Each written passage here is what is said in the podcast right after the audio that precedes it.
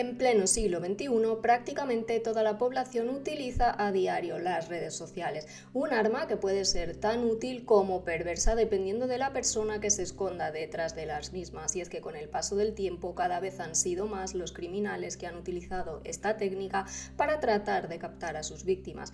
Quédate conmigo porque el caso que traigo hoy no va a dejarte indiferente. Vamos a hablar sobre el apodado asesino de Twitter. Takahiro Shiraishi era aparentemente un chico normal, sin embargo, detrás de esa apariencia de hombre tímido se escondía el peor de los psicópatas. Entre agosto y octubre de 2017, este hombre acabó con la vida de un total de nueve personas en un lapso de apenas dos meses, muchas víctimas en muy poco tiempo. La mayoría de la gente a la que asesinó eran jóvenes chicas que estaban todavía en el instituto. A todas ellas las captó del mismo modo, a través de la red social Twitter, de ahí que fuera apodado posteriormente como el asesino de Twitter. Takahiro nació el 9 de octubre de 1990. Los que coincidieron con él en el colegio decían que era un chico normal, un niño tímido, paciente y reservado que no solía relacionarse mucho con el resto. Nada en aquel momento podía hacer presagiar en el psicópata que se iba a convertir. Sin embargo, a medida que fue creciendo y se fue convirtiendo en un adolescente, empezó a tener comportamientos extraños. Los que le conocían decían que de vez en cuando asfixiaba a sus compañeros era algo que le gustaba. Sin embargo, esto, por muy loco que os pueda parecer, no hizo saltar las alarmas. Pensaron que era simplemente algo que le gustaba, un juego de la adolescencia, y de ahí que no se advirtiera a las autoridades. Takahiro, a los 26 años, vive en Tokio y trabaja en un supermercado. Sin embargo, está descontento con su vida y decide mudarse para empezar un nuevo reto, una nueva aventura. Se muda entonces a la pequeña ciudad de Zama y allí alquila un piso. No tardará en encontrar un trabajo. Le proponen que a través de las redes sociales engañe a chicas para que trabajen en el barrio rojo. Es la primera vez que se tiene constancia de que Takahiro está utilizando sus redes sociales para engañar a sus víctimas, aunque en este caso no era para acabar con las vidas de las chicas, sino para manipularlas y que terminaran ejerciendo como trabajadoras sexuales en el barrio rojo de Tokio. Por estos hechos fue arrestado y cumplió condena, aunque terminó puesto en libertad bajo fianza al poco tiempo. Lejos de salir convertido en una mejor persona, el tiempo en la cárcel y esta experiencia a través de las redes sociales sirve a Takahiro para darse cuenta de lo fácil que es engañar a sus víctimas a través de Twitter. Es por ello que decide crearse cinco perfiles y en ellos, atención, anima a la gente a quitarse la vida. Quiero ayudar a las personas que realmente sufren. Esa era la definición en su biografía que tenía Takahiro en una de sus múltiples cuentas en Twitter. También había otro mensaje que decía, si tú no puedes ayudarte a ti mismo, yo sí que puedo. Animaba además a cualquier persona a escribirle mensajes en cualquier momento, siempre en relación con poner fin a sus días. Este chico se pasaba horas y horas delante de la pantalla de su ordenador. No le importaba pasar muchísimo tiempo hablando con la víctima, de hecho lo hacía a menudo porque primero se ganaba su confianza y una vez que la víctima confiaba al 100% en este hombre era cuando él la convencía para que fuera hasta su apartamento de 40 metros cuadrados con el objetivo de ayudarla supuestamente a quitarse la vida. La primera de sus víctimas fue Mizuki Miura, a la que conoció a principios de agosto de 2017. Se llevaba bien con ella y de hecho la invitó a vivir con él en su apartamento. Ella llegó a acceder y le pagó 3.700 euros por el alquiler y la fianza.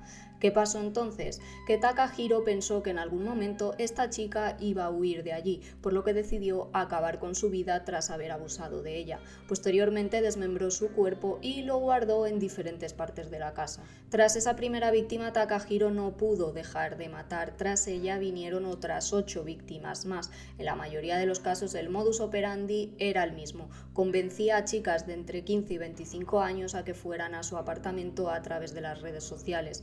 Vez allí acababa con sus vidas. Ninguno de los cuerpos saldría nunca más del apartamento de Takahiro. Os he dicho que la mayoría de sus víctimas eran chicas, pero en el caso de la novena víctima la cosa cambió. Esta vez la víctima fue un chico joven. Después de que su novia desapareciera, la octava víctima de Takahiro, que hizo con ella lo que hacía con el resto, acabó con su vida, la desmembró y la guardó en la casa. Este chico empezó a preocuparse porque no tenía noticias de su pareja. Se metió entonces en las redes sociales de la chica y dio con el perfil de Takahiro. Vio que hablaba mucho con él y le preguntó si sabía qué le podía haber pasado a su novia. Este, que temió que le pillaran, dijo que se hacía una idea de lo que le podía haber pasado y le citó en su apartamento. Allí lo asesinó y lo desmembró como había hecho anteriormente con su novia. Fue la última persona a la que asesinó. Esta novena víctima no fue el único que trató de tirar del hilo de Takahiro, también el hermano de una chica asesinada llamada Aiko dio con las redes sociales de su hermana, pudo entrar y vio que hablaba mucho con Takahiro. Fue en ese momento cuando decidió ponerlo todo en conocimiento de las autoridades para que fueran ellos los que investigaran a esta persona. Los investigadores le tendieron entonces una trampa a Takahiro. Una chica se hizo pasar por una de sus víctimas y este actuó como siempre se ganó primero su confianza y la citó en un lugar cercano a su domicilio. Sin embargo, allí no se presentaría ninguna chica. La policía se quedó por la zona y siguió a Takahiro cuando vio que su víctima no llegaba. Cuando los investigadores descubrieron dónde estaba el domicilio de Takahiro, pues le siguieron hasta allí, llamaron directamente a la puerta y el joven les abrió. La policía le preguntó dónde se encontraba Aiko, la hermana de este chico que fue quien puso todo el tema en conocimiento de las autoridades, y él señaló directamente a la nevera. A partir de aquí comienza el horror. La policía no era consciente de lo que iba a encontrar en aquel pequeño apartamento. Repartidos por los apenas 40 metros cuadrados, la policía encontró allí restos óseos y cráneos de las múltiples víctimas de Takahiro, que fue detenido inmediatamente. Los vecinos se sorprendieron muchísimo al escuchar las noticias. Decían no haber escuchado gritos ni nada que les hiciera temer lo peor. Además decían que parecía muy simpático y que nunca hubieran pensado que era un psicópata. Tres años después de los horribles crímenes, Takahiro fue juzgado en septiembre de 2020. El día 1 de dicho mes, este hombre confesó haber acabado con la vida de sus nueve víctimas. Dijo que si no se deshizo de sus cadáveres es porque temía ser descubierto si los sacaba de la casa. Confesó además que había engañado a sus víctimas, pues él no tenía pensado quitarse la vida, simplemente lo utilizaba como estrategia para captar la atención de chicas jóvenes que pretendían poner fin a sus días. Su abogado trató también de explicar que si habían ido hasta el apartamento era porque Takahiro iba a ayudarlas a quitarse la vida y finalmente así fue. Sin embargo, el propio acusado reconoció que ellas cuando vieron que iba a acabar con su vida no querían morir y que se defendieron. Explicó que alguna de ellas y podían verlo Señaló además en los cuerpos tenían moratones porque lucharon por su vida. Takahiro está a la espera de su ejecución pues aún no le han puesto fecha a esa pena de muerte que se ejecutará a través de la horca.